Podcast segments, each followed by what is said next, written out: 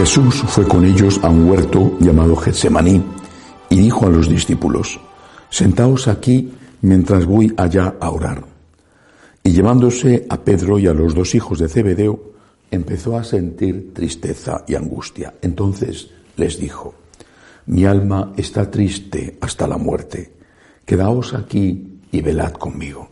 Y adelantándose un poco, cayó rostro en tierra y oraba, diciendo, Padre mío, si es posible, que pase de mí este cáliz, pero no se haga como yo quiero, sino como quieres tú. Y volvió a los discípulos y los encontró dormidos. Dijo a Pedro, ¿no habéis podido velar una hora conmigo?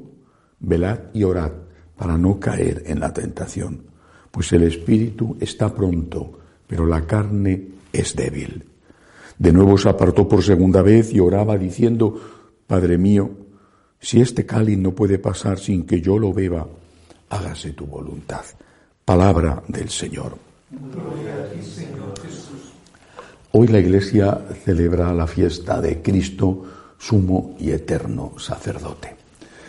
Es un día en el que meditamos sobre el sacrificio de Cristo, aquel sacrificio único e irrepetible, su cuerpo no solamente eh, torturado en la flagelación, en la coronación de espinas, sino después en la cruz, su cuerpo muerto, previo a su cuerpo glorioso resucitado. Pero también ese sacrificio que se renueva de forma incruenta en cada sacrificio de la misa, en cada celebración eucarística. Y no solamente eso, sino que la Iglesia llama nuestra atención al celebrar esta fiesta sobre la misión del sacerdote como colaborador de ese único sacerdote que es Jesucristo y la misión de cada uno de los bautizados en este sentido. Primero, por lo tanto, contemplamos a Cristo crucificado, su cuerpo, su alma, su humanidad, su divinidad. Sufrió por nosotros y pagó el precio del rescate. A muchos esto no les gusta, esto del precio del rescate, no les gusta, no les gusta la palabra sacrificio, no les gusta hablar de la justicia de Dios, que es el fondo del problema. Les guste o no les guste, esto fue así. Cristo se entregó por nosotros y pagó con su sangre el precio del rescate. Lo dirá después San Pablo.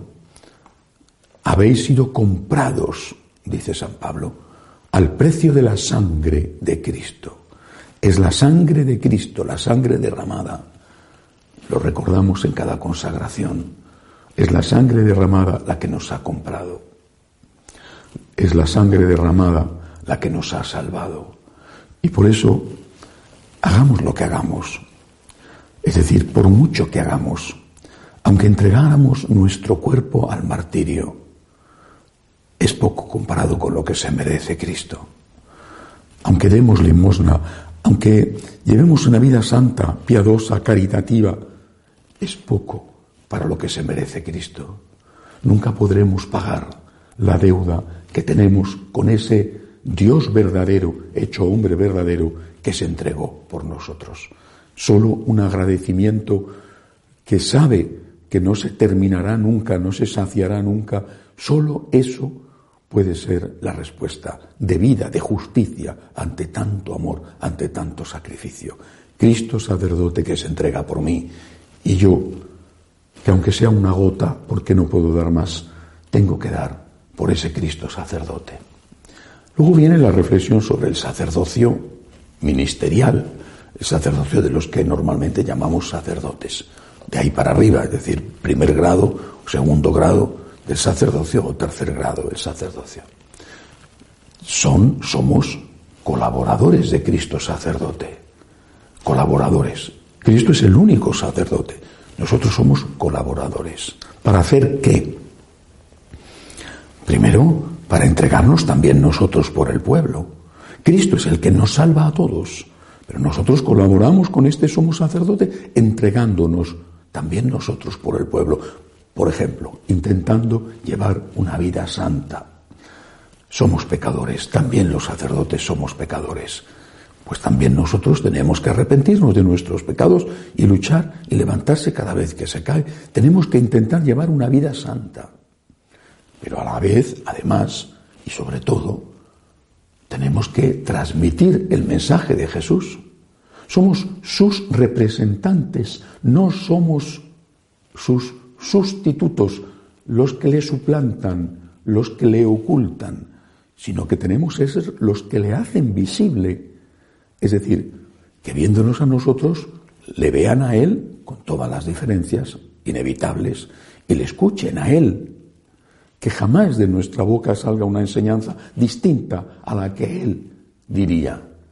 Que nunca, de ningún modo, ni explícita ni implícitamente, digamos, habéis oído que Cristo os dijo, pero yo os digo, porque eso supone colocarte tú en el lugar de Cristo y por encima de Cristo. Y después el sacerdocio de los fieles, entre los cuales, por supuesto, también están incluidos, estamos incluidos los sacerdotes ministros. Este sacerdocio común se llama así en el sentido de que no es que sea malo o barato o vulgar, sino en el sentido de que es de todos de todos los bautizados, este sacerdocio también nosotros tenemos que ejercerlo, todos nosotros, y tenemos que ejercerlo del mismo modo. Tenemos que ejercerlo sabiendo que podemos colaborar con Cristo en su sacerdocio. ¿Cómo colaboramos? Lo dice muy bien la carta a los hebreos, lo dirá también San Pablo. La carta a los hebreos Voy a leer el párrafo porque es, aunque no lo hemos leído lógicamente en el Evangelio, sin embargo es muy importante. Dice en la carta a los Hebreos, tú no quieres sacrificios ni ofrendas, y en cambio me abriste el oído. No pides sacrificio expiatorio, entonces yo digo, aquí estoy. Es decir, el Señor me da la oportunidad de colaborar con su sacerdocio, con su sacrificio, haciendo su voluntad. Hacer la voluntad de Dios es colaborar con Cristo sacerdote. Y también dice la carta a los hebreos que nos ha dado un cuerpo. Es decir, si Cristo muere en un cuerpo, en un cuerpo mortal, también yo con mi cuerpo puedo transformar el dolor que experimento en mi cuerpo en colaboración con el sacerdocio de Cristo. ¿Qué dolor experimento? Pues de todo, ¿verdad? Según la edad. Ah, también hay situaciones, aunque seas joven, en que enfermas. Y no solamente el cuerpo físico, el dolor emotivo, el dolor afectivo, por, te sientes mm, maltratado, no querido. Por supuesto que habrá situaciones en que tendrás el deber de defender tus derechos y de decir, no consiento que me hagan más daño. Hay líneas rojas que no se deben permitir cruzar. Pero mientras tanto, lo mismo que cuando vas al médico, mientras tanto, mientras hace efecto la cura, si es que hace efecto, tú tienes un cuerpo que le ofreces al Señor. Y se lo ofreces a Cristo para unirte con Él en su sacrificio redentor. Somos todos nosotros corredentores con Cristo. Repito, lo dice San Pablo, completo en mi carne lo que falta a la pasión de Cristo. Cuando el sacerdote pone la gota de agua en el momento del ofertorio, una vez que ha puesto antes el vino, está recordando no solamente el agua que sale del costado de Cristo mezclada con la sangre, sino que está recordando también nuestra colaboración en la redención. Una gota de agua. Pero una gota de agua que da valor a tu sufrimiento. Cuando me encuentro con personas que sufren físicamente de una manera horrible, enfermedades tremendas, el ELA, por ejemplo, que te va paralizando poco a poco y eres consciente de ello porque lo último es tu cabeza.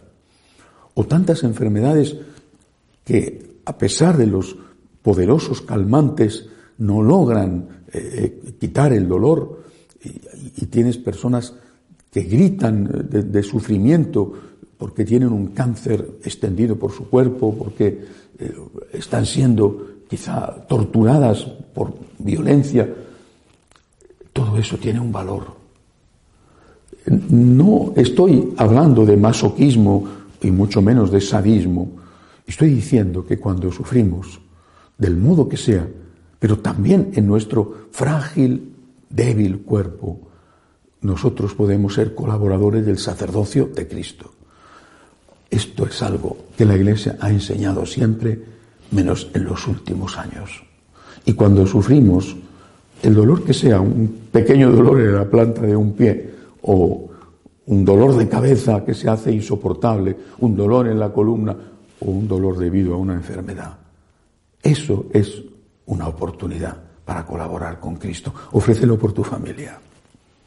Ofrécelo por los tuyos. Eso es lo que hace un sacerdote. Un sacerdote es un puente entre Dios y los hombres. Y tú eres sacerdote de Cristo, seas laico o seas clérigo, eres un sacerdote de Cristo. Ofrécelo. No tienes a nadie por, el cual rezar. No te preocupan tus hijos o tu patria o el mundo o los enfermos del, del virus o la gente que está sin trabajo o los emigrantes o no te preocupa. Pues tienes un tesoro, tienes un problema, tienes un dolor en tu cuerpo o en tu espíritu. Tienes un dolor, tienes un tesoro. Ofréceselo al Señor. Señor, por ti, me uno a ti, te lo ofrezco a ti. Y que en cada misa sea tu misa. Que cada misa que es el sacrificio de Cristo insuperable, sin embargo tenga algo tuyo con esa gota de agua que se añade al vino. Y ese algo tuyo sea decirle al Señor en cada misa, Señor, esto lo acepto por amor a ti, por agradecimiento a ti, me uno a ti y te suplico, Señor, si es posible, si es posible, no solo que pase de mí este cáliz, te suplico, Señor, si es posible, que, que toques el corazón de mi hijo para que se convierta o que esta persona encuentre un trabajo o que esta otra persona se cure o que yo mismo, si es tu voluntad, me cure. Cristo es el único eterno sumo sacerdote. Nadie puede sustituirle. Nadie puede decirle, quítate, que yo sé más que tú. Pero todos podemos colaborar con Él a partir de nuestra propia realidad, la más dolorosa, la que menos vale, según los hombres, y la que más vale, en cambio, según Dios. Que así sea.